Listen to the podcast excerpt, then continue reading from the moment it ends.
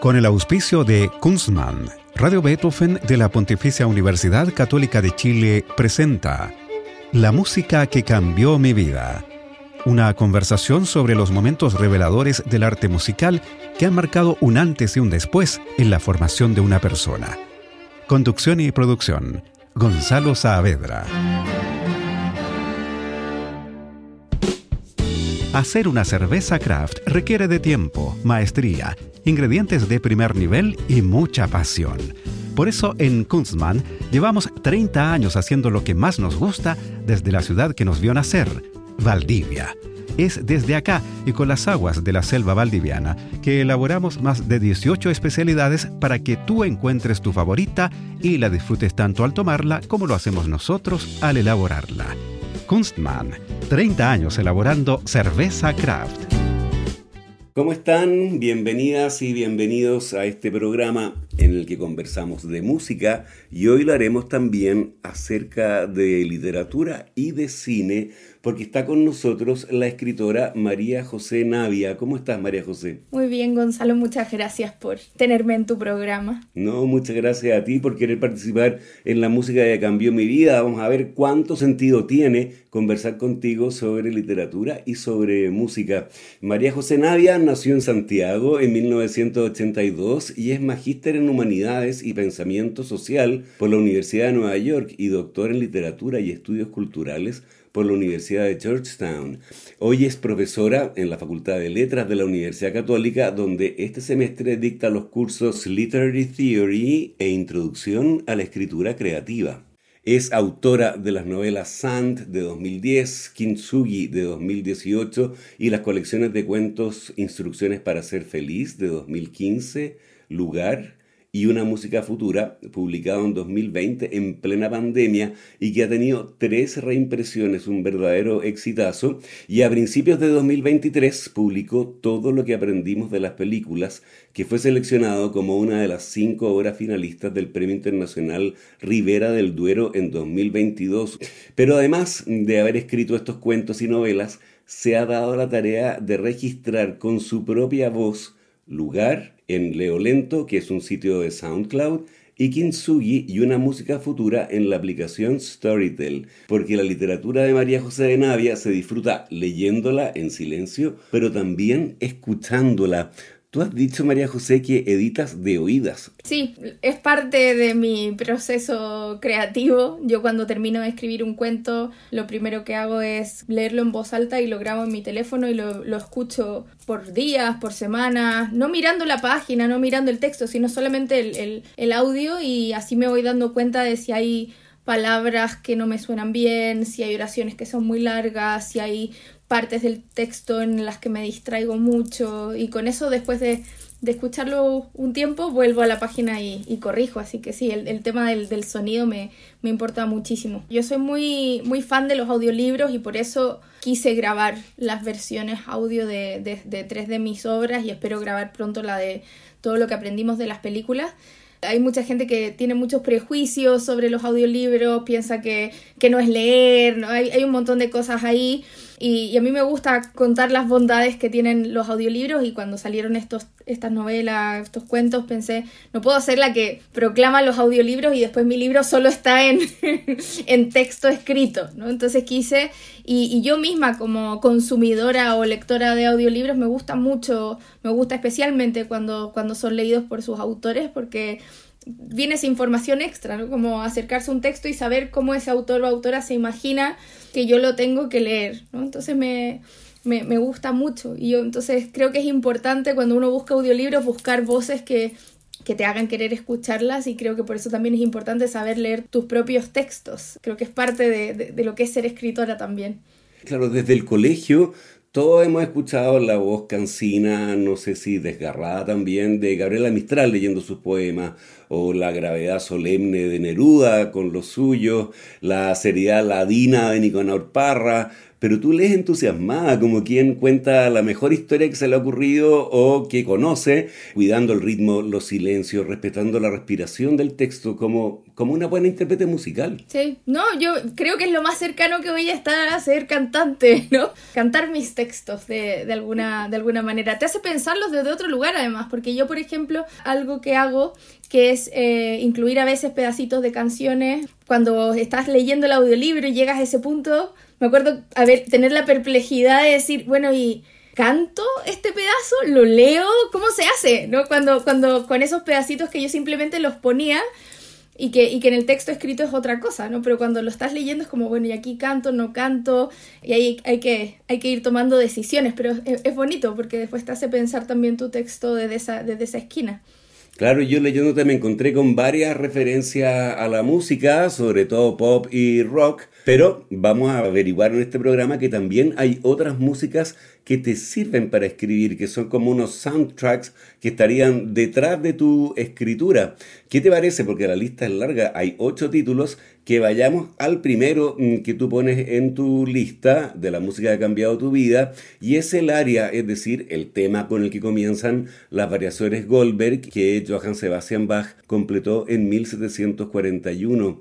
¿Cuál es tu historia con esta primera parte de esta obra monumental? Creo que lo comenté en, algún momento, pero para la gente que nos está escuchando, a mí cuando, cuando yo escribo me imagino que toco el piano. No sé, tengo esa relación, ¿no? De, de, de estar tocando las teclas de un piano, entonces me gusta mucho escuchar música con piano. Puede ser música clásica, como, como el caso eh, que estamos hablando ahora, o puede ser música pop, donde en la cual el piano tiene un, una presencia importante, ¿no? Y, y, me gustan mucho las variaciones Goldberg eh, de Bach, sobre todo interpretadas por Glenn Gould, eh, que, que, le agrega además que él, él, va susurrando, que yo siempre pienso, ¿qué historia le estará contando Glenn Gould a, a las teclas cuando va tocando esta música? Y claro, tiene, es, es un pianito y es como una música muy sutil, como para ir entrando un sueño, siento yo. Y después vienen todas esas, esas variaciones y era una, era una música que en mi juventud fue importante, era una de las de los temas favoritos de, de un expololo mío, de hecho, y, y, y, después,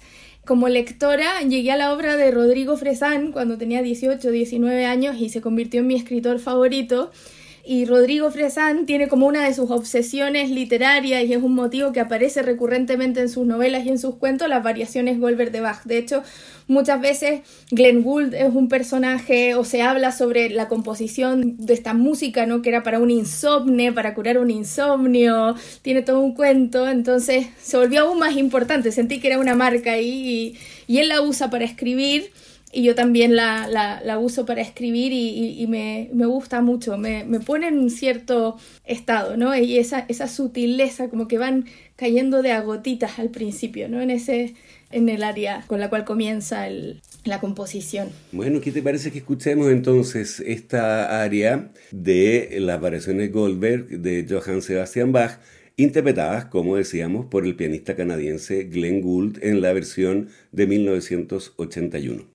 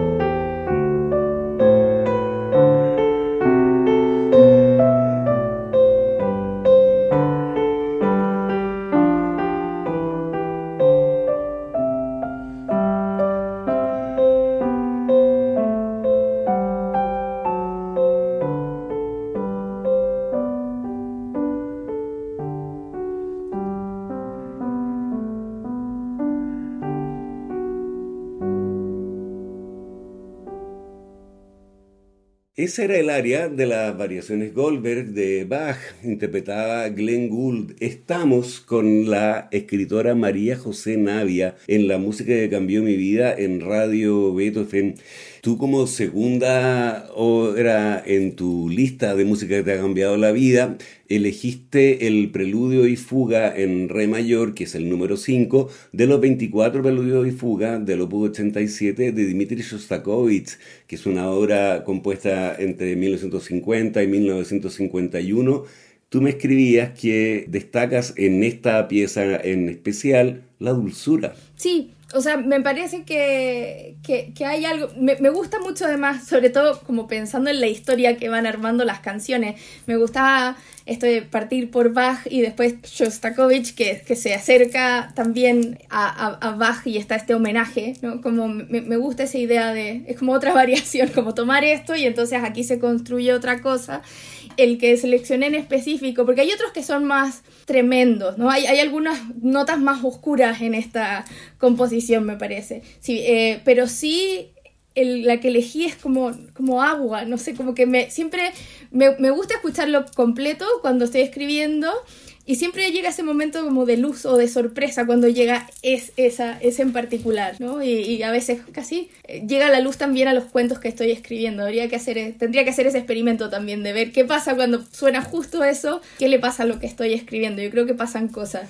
Muy bien, bueno, ¿qué te parece que escuchemos entonces este preludio y fuga en re mayor que forma parte de los 24 preludios y fugas del Opus 87 de Dmitri Shostakovich? Tú elegiste la versión de un pianista de jazz que eh, decidió grabar y de manera extraordinaria esta obra completa y que es Kate Jarrett. Lo hizo en 1992. Escuchemos.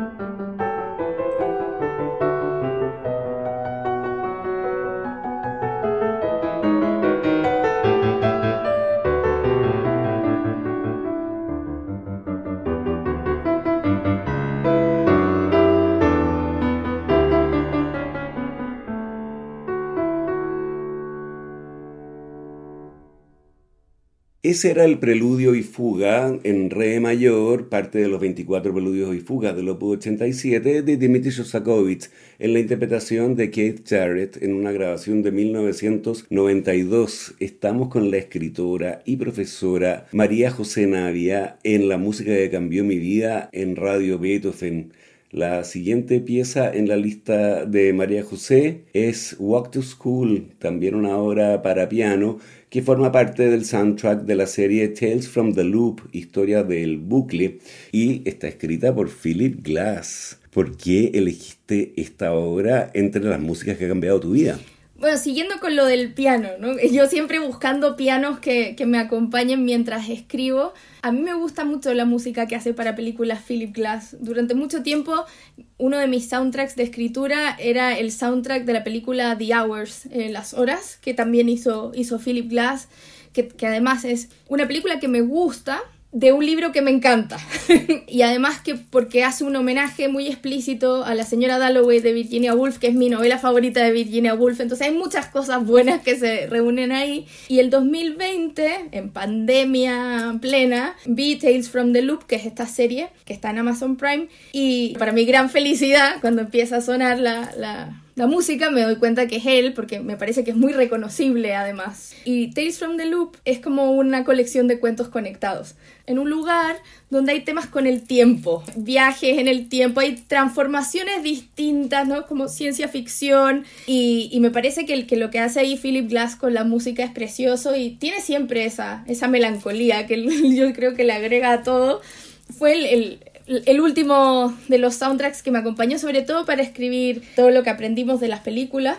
Es muy especial, ahora estaba escribiendo la novela que es con la que estoy ahora, la leí ayer por primera vez con, con el soundtrack de, del joven Manos de Tijera.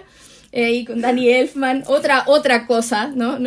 y, y, es muy interesante lo que va pasando con, con lo que cuando uno se empieza a leer usando ese, esos soundtracks. ¿no? Ves cosas distintas, me gustó la, la experiencia, igual más, soy más Team Philip Glass. Pero pasa algo, ¿no? Me, gusta hacer esos, esos experimentos. Muy bien, bueno, escuchemos entonces este Walk to School, que forma parte del soundtrack de la serie Tales from the Loop.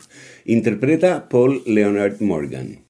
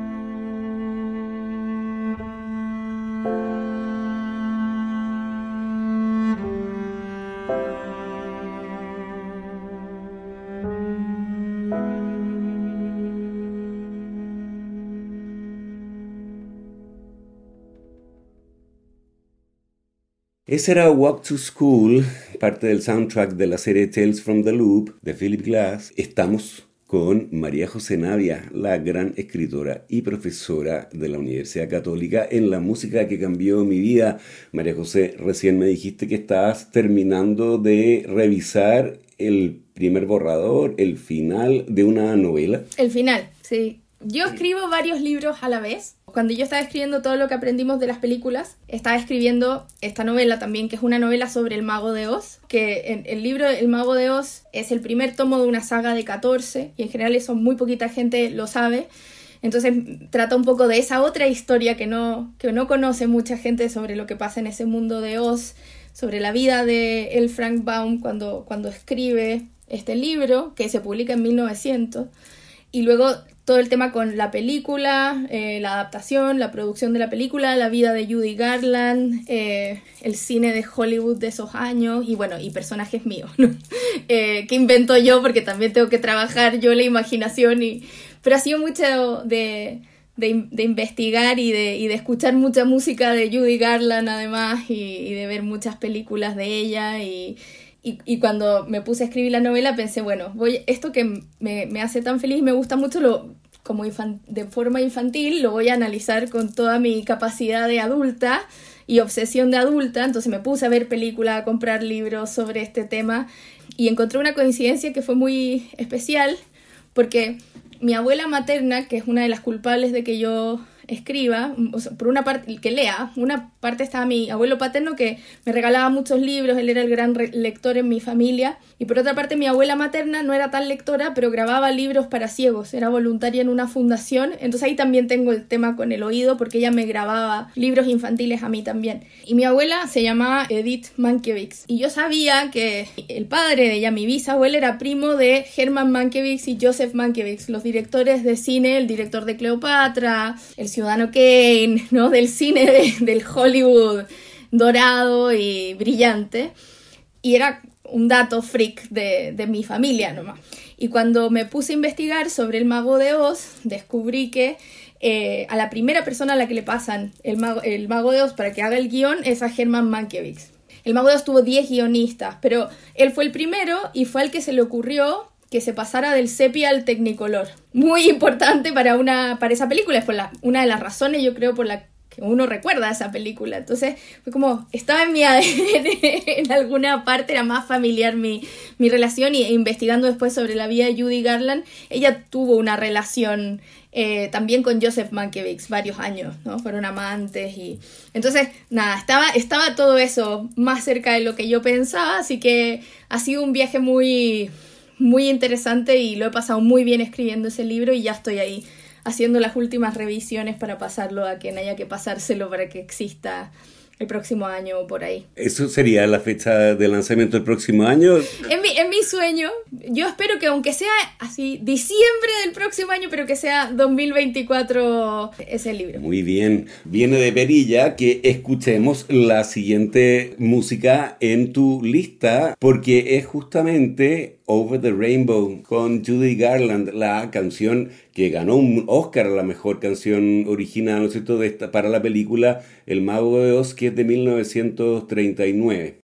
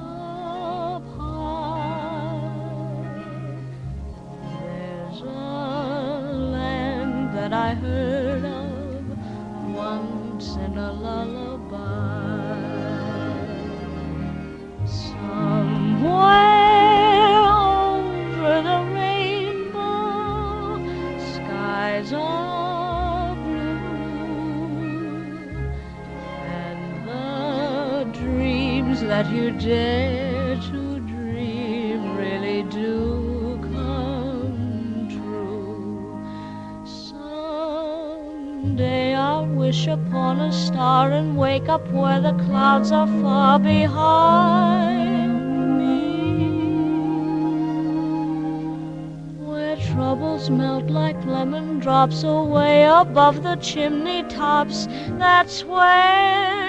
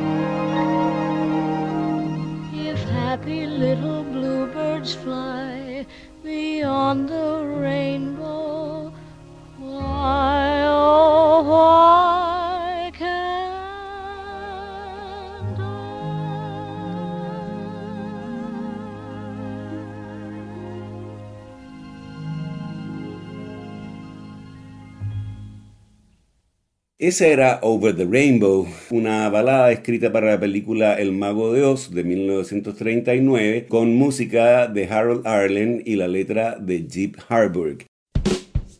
Hacer una cerveza craft requiere de tiempo, maestría, ingredientes de primer nivel y mucha pasión. Por eso en Kunstmann llevamos 30 años haciendo lo que más nos gusta desde la ciudad que nos vio nacer, Valdivia. Es desde acá y con las aguas de la selva valdiviana que elaboramos más de 18 especialidades para que tú encuentres tu favorita y la disfrutes tanto al tomarla como lo hacemos nosotros al elaborarla. Kunstmann, 30 años elaborando cerveza craft. Estamos con eh, María José Navia, la escritora y profesora en la música que cambió mi vida. La siguiente en la lista de María José es Run, Cry the Crawling, una canción que está en el disco Aventine, segundo álbum de estudio lanzado en 2013 de la cantante y compositora danesa Agnes Obel. ¿Por qué la pone en tu lista? Ella también, escucho todo de ella. Tiene algo en la voz como de encantadora, como de hechicera. Hay algo ahí que me gusta mucho, aparte de, de que a veces usa instrumentos que hacen que sus piezas sean muy muy hermosas, pero hay algo fantasmal en lo que ella hace. Me imagino como que se llena de humo la habitación, no sé cómo. Y me, y me gusta invitar a esa voz, eh, la voz de ella que, que es dulce, pero es fantasmal a la vez, es melancólica. Me, me sirve para afinar algunos cuentos. Yo siento a veces que uno llega a escribir y, no sé, llegas muy feliz a escribir y tienes que escribir una escena terrible de una novela o de un cuento y, y una manera que tengo yo para llegar a ese estado de ánimo es escuchar algunas canciones que, que me llevan a ese, a ese punto, me bajan del arco iris, me bajan de, de la alegría y me dejan en ese tono más melancólico, ¿no? Y ella es una de las que, de las que consigue mucho eso y también Nick Cave. Eh, son como algunos de los que logran que, traerme de vuelta al tono en el que estoy escribiendo. Muy bien, bueno, escuchemos los primeros minutos de Run Cry the Crawling de la cantante y compositora danesa Agnes Obel.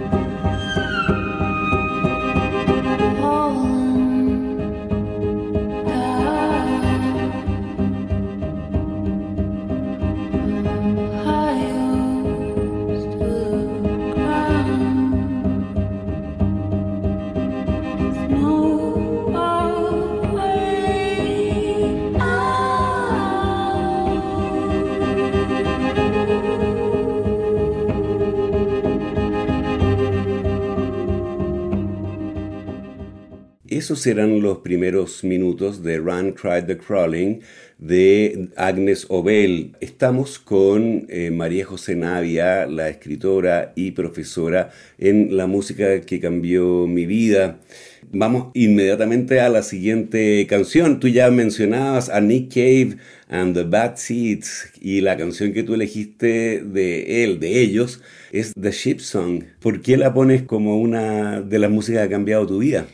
Porque me produce una tristeza escuchar esa canción muy fuerte. Tiene algo, ¿no? Eh, Parte como muy sutil, muy delicadita, pareciera que nos va a hablar de otra cosa y de repente la historia que cuenta es de una relación desgarrada en- entre dos personas y al mismo tiempo decir como hacemos un poco de historia, hacemos historia cada vez cada vez que viene, ¿no? Pero es una relación que es quizás lo que se deja entrever, destructiva o cierto, eh, que no va bien, pero están estos momentos de, de encuentro y sí, como quema tus puentes, ¿no? Lo que le, lo que le dice, o sea, me, me parece, ¿sabes? Yo lo relaciono, me imagino como a Heathcliff de, de Cumbres Borrascosas, como ese tipo de relación apasionada y, y tremenda y no y este es como Heathcliff cantándole a Catherine su canción no tiene mucha fuerza creo que es lo que debería ser un buen cuento además te, seduce con, con esa empezada muy muy sutil y delicadita y de repente ¡ah! el bozarrón y, y el mensaje tremendo no entonces ojalá escribir algún día un cuento como como The Ship Song Bueno, escuchemos The Ship Song, que está en el disco The Good Son de Nick Cave and the Bad Seeds. Es una canción de 1990. Vamos a escuchar los primeros minutos.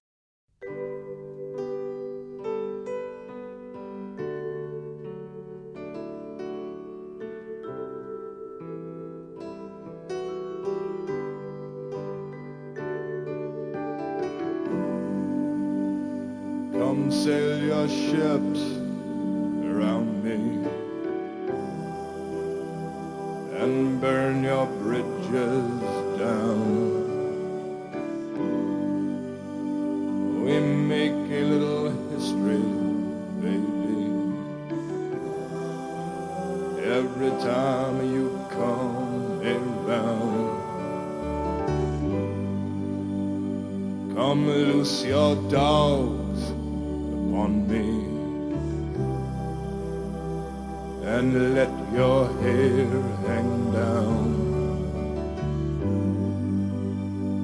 You are a little mystery to me.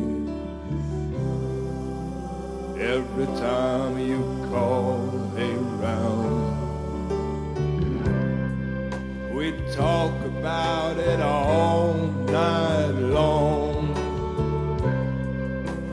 goodbye.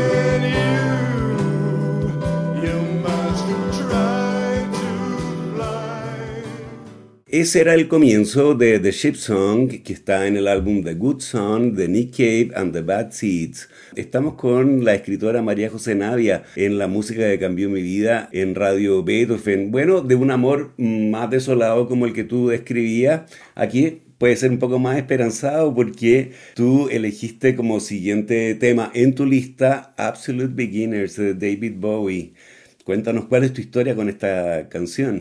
como te comentaba en algún momento, la- cuando me, me- me- me pediste canciones de mi vida, para mí tenían mucho que ver con la escritura, ¿no? Las, las canciones que también se han vuelto importantes para mí como escritora, además de, de que me gusta escucharlo, que me relacione con ciertas personas en mi vida también. Y me pasa con Absolute Beginners que en, en la versión, una versión en vivo, que era, me acuerdo que te mandé hasta el link de YouTube, ¿no? Que es una versión particularmente feliz. ¿No? Eh, es, es, es lo opuesto de, de la canción de Nick para mí, ¿cierto? Este, este amor hermoso y, y, ¿cierto? I absolutely love you, ¿no? Como mientras estemos juntos todo va a estar bien, ¿cierto? Ese amor, ¿no? Ese, ese amor que también tiene que estar y que para mí también tiene mucho que ver con eh, mi felicidad de escritora, ¿no? Yo creo que ese es el concentrado de lo que yo siento cuando estoy teniendo un buen día de escritura y es como, amo a la pantalla, ¿no? Como es- me está saliendo bien lo, que estoy haciendo. Y también porque me gusta la idea de ser una absolute beginner, ¿no? Yo me siento mucho así como, como escritora, no lo digo de manera autoflagelante de qué terrible, soy una, una principiante, pero sí ese gozo del principiante, ¿no? Que, que, que, que, está, que está disfrutando lo que sea, ¿no? Pintar o está disfrutando escribir y, y esa felicidad que está cuando uno es un absoluto principiante, ¿no? Y además, claro, este tipo de, de cantautores, además como de songwriters también y de, y de también, no sé, Leonard Cohen, me, me gusta ese, ese tipo de... Johnny Mitchell podría haberla traído también, como ese tipo de, de cantantes que tienen una presencia y, y nu- lo inundan todo y son tan generosos y te dan tanto como, como autora. A mí David Bowie me encanta, pero esa en, particular es la felicidad.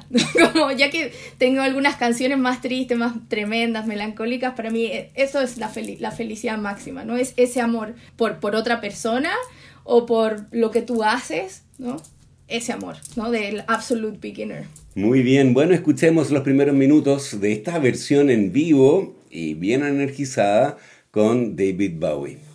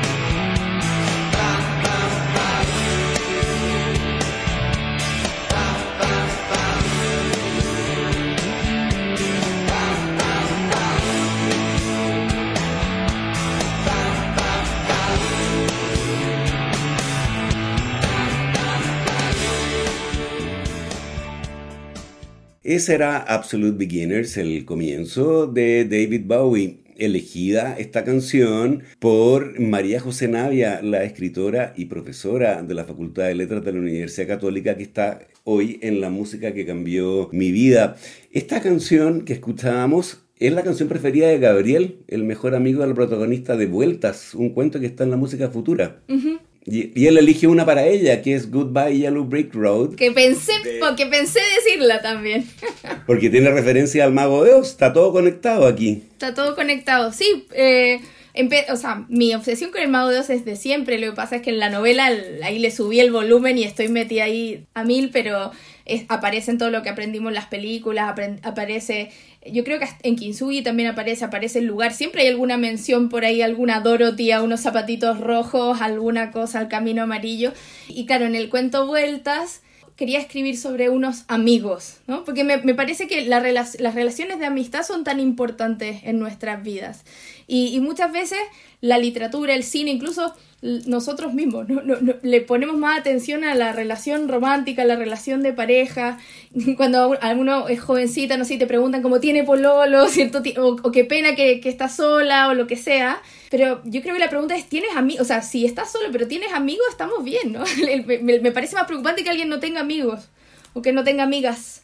Creo que nos, que nos sostiene y que hay un amor muy bonito ahí. Y entonces quería escribir sobre eso. Y entonces el cuento Vueltas se trata de, de una pareja de amigos. Y quería eso, que fueran amigos. Porque muchas veces las películas que muestran relaciones de amigos hombre-mujer es para que al final de la película o siempre estuvieron enamorados, siempre le gustó, ¿no? Como, o alguno de ellos está enamorado del otro y sufre entonces, como en la boda de mi mejor amigo, Yo no quería eso, que nunca hubiese esa tensión, no quería que fuera para allá, sino simplemente ese acompañarse, esa cotidianidad. Entonces, Gabriel está emparejado por su parte, tuvo un hijo que, está en la clínica hace un año porque les costó mucho tenerlo, nació prematuro, está en la clínica.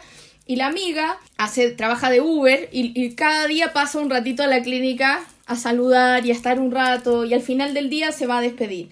¿no? Y quería esos movimientos de la, de la amistad y ellos son amigos desde, desde siempre y entonces para él es importante tener una canción para cerrar el día y entonces la canción de él es Absolute Beginners y, está obsesionado con que ella tenga una y ella no tiene y no sabe cuál y de repente él dice, te encontré porque le gusta mucho el, Mago de Oz, entonces bueno, Goodbye Yellow Brick Road que es tremenda canción también y... y y en el disco sale, de hecho, Elton John con un camino amarillo y unos zapatos de taco rojos y es eh, hermosa, hermosa canción. Es como andar en globo, siento yo esa canción. Como tiene un, tiene un movimiento de, de nube, de andar en globo, de andar en el aire. eh, Goodbye Yellow Brick Road. Pero me interesaba eh, ahí sobre todo el pensar que nuestras vidas no son solo lo que hacemos, sino que también todas estas cosas que nos atraviesan, las películas que nos marcan, las canciones que son importantes para nosotros. Entonces, eso definía mucho a estos dos personajes, o sea, que tenían esas canciones, era algo importante para ellos y que es su amigo tuviera la canción Absolute Beginners era importante para ella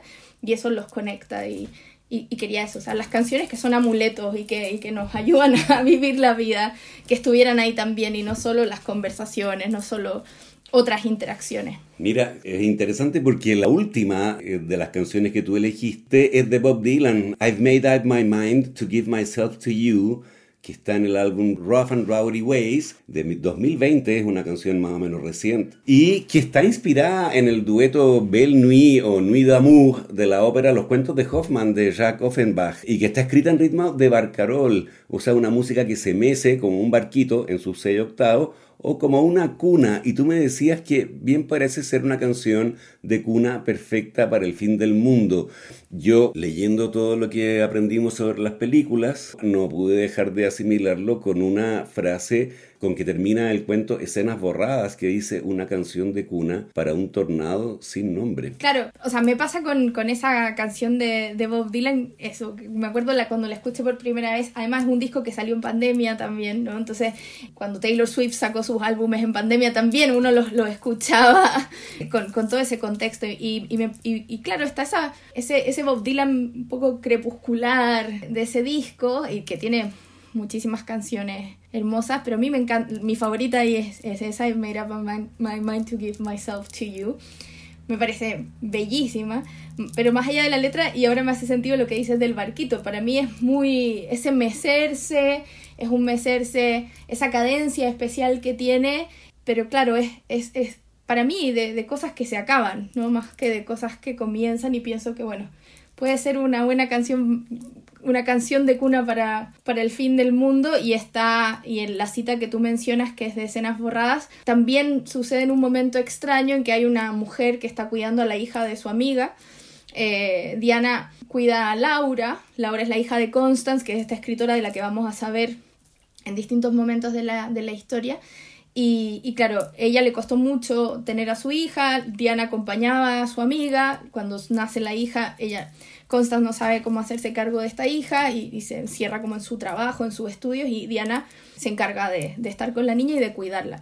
Y entonces pasa que, que, que, hay una amenaza, no se sabe si de una tormenta muy fuerte, de un huracán, de un tornado, porque lo, los aspectos climáticos funcionan raro en ese libro y, y entonces están encerradas, no pueden salir, escuchan el viento y la niña tratando de quedarse dormida. Y de hecho hay una cita que es el epígrafe, con todo lo nerd que soy, el epígrafe de ese cuento que es del Mago de Oz, del libro, que en un momento dice que Dorothy nunca tiene miedo cuando se va con la casa volando y dice que, que, se siente como un bebé que la está meciendo en una cuna. Y entonces está desde el libro, ¿no? Como esa imagen del, del mecerse de la cuna con un tornado. Entonces en esa mezcla, claro, funcionaría ahí perfecto la, la canción de, de, Bob Dylan. Pero me gusta mucho esa idea de pensar como me voy a dar, ¿no? Como decidí, ¿cierto? I made up my mind to give myself to you, ¿no? Tomar esa decisión de, de darse a un otro, de comprometerse con un otro, en este caso, si lo, si lo relacionáramos con ese cuento de esta, de esta mujer que sin esperar ningún tipo de recompensa, no es la madre real, se va a ir de ahí, no se van a acordar de ella y por eso se llama escenas borradas el cuento.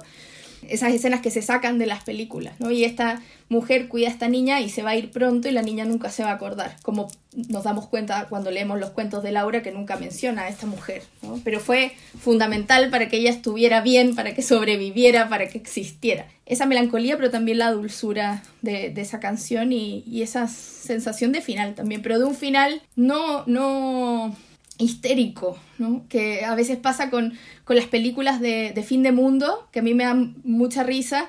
Viene, no sé, un meteorito y la reacción de los personajes es meterse al auto y, y empezar a manejar. Y es como, ¿por qué quieren morir en un taco? como, ¿por qué, qué? No van a llegar a ninguna parte. ¿Qué es ese? Entiendo la desesperación, pero, pero a mí me gusta más las versiones de fin de mundo de Ray Bradbury, por ejemplo, que, que hago la cita en, en, en, el cuento Kalima, que también hay, hay una tormenta de, de ceniza, de, uh -huh. que él tiene un cuento que se llama la, The Last Night of the World, ¿cierto? La última noche del mundo. Y la última noche del mundo de Bradbury es una pareja lavando los platos mientras los niños duermen, ¿no? Y ellos conversan y saben, no es que ignoren esto, ellos saben que el mundo se acaba a medianoche. Y ellos siguen conversando, toman café, lavan los platos, los dejan a secar y siguen conversando de lo que fue su vida y se van a acostar, ¿no? Y se acaba el mundo, dice, como se cierra la página de un libro, que es un poco un guiño que yo hago antes, ¿no? En, en, todo incluido en una música futura, ¿no? Donde se pasa la página en un crucero del fin del mundo, ¿no? Entonces es esa, como ese tono de la canción de Bob Dylan, ¿no? De ese tipo de fin de mundo. Ese podría haber sido el soundtrack de La última noche del mundo de, de Ray Bradbury. Muy bien, bueno, escuchemos los primeros minutos de I've made up my mind to give myself to you de Bob Dylan.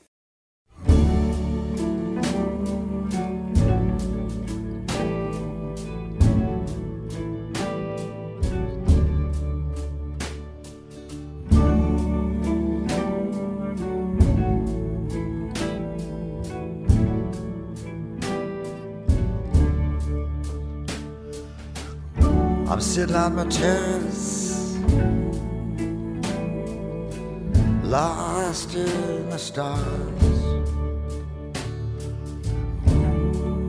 listening to the sounds of the sad guitars. Been thinking it all over, and I thought it all through. I've made up my mind to give myself to you. I saw the first fall of snow.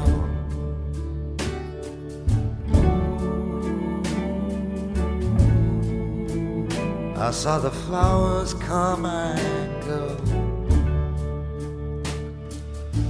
I don't think that anyone ever else ever knew. I made up my mind to give myself to you. I'm giving myself to you, I am. From Salt Lake City to Birmingham, from East LA to San Antonio. I don't think I could bear to live my life alone. My eyes like a shooting star. It looks at nothing here or there. It looks at nothing near or far. Esa era I've Made Up My Mind to Give Myself to You de Bob Dylan, en solo los primeros minutos, para cerrar el programa en el que hemos conversado con la escritora y profesora María José Navia. María José, ha sido súper interesante conversar contigo, de verdad, muchas gracias. No, muchísimas gracias a ti. O sea, ya solo el ejercicio de, de pensar las canciones, de mandarte la lista, ya lo pasé tan bien y ahora la conversación me encantó, así que muchas, muchas gracias, un, un regalo para mí. Ah, pero muchas gracias, un regalo para nosotros y esperamos también que para nuestras auditoras y auditores. Y a ustedes los dejamos convidados para una nueva versión de este programa el próximo lunes a las 20 horas. Recuerden que pueden escuchar este capítulo y los otros que han sido emitidos en forma de podcast en nuestro sitio web beethovenfm.cl y también en Spotify buscando la música que cambió mi vida. No dejen nuestra sintonía porque ya viene el clásico puro jazz con nuestro amigo Roberto Barahona. Muy buenas noches. Hacer una cerveza craft requiere de tiempo, maestría, ingredientes de primer nivel y mucha pasión. Por eso en Kunstmann llevamos 30 años haciendo lo que más nos gusta desde la ciudad que nos vio nacer, Valdivia. Es desde acá y con las aguas de la selva valdiviana que elaboramos más de 18 especialidades para que tú encuentres tu favorita y la disfrutes tanto al tomarla como lo hacemos nosotros al elaborarla. Kunstmann, 30 años elaborando cerveza craft. Con el auspicio de Kunstmann, Radio Beethoven de la Pontificia Universidad Católica de Chile presentó La música que cambió mi vida. Una conversación sobre los momentos reveladores del arte musical que han marcado un antes y un después en la formación de una persona. Conducción y producción. Gonzalo Saavedra.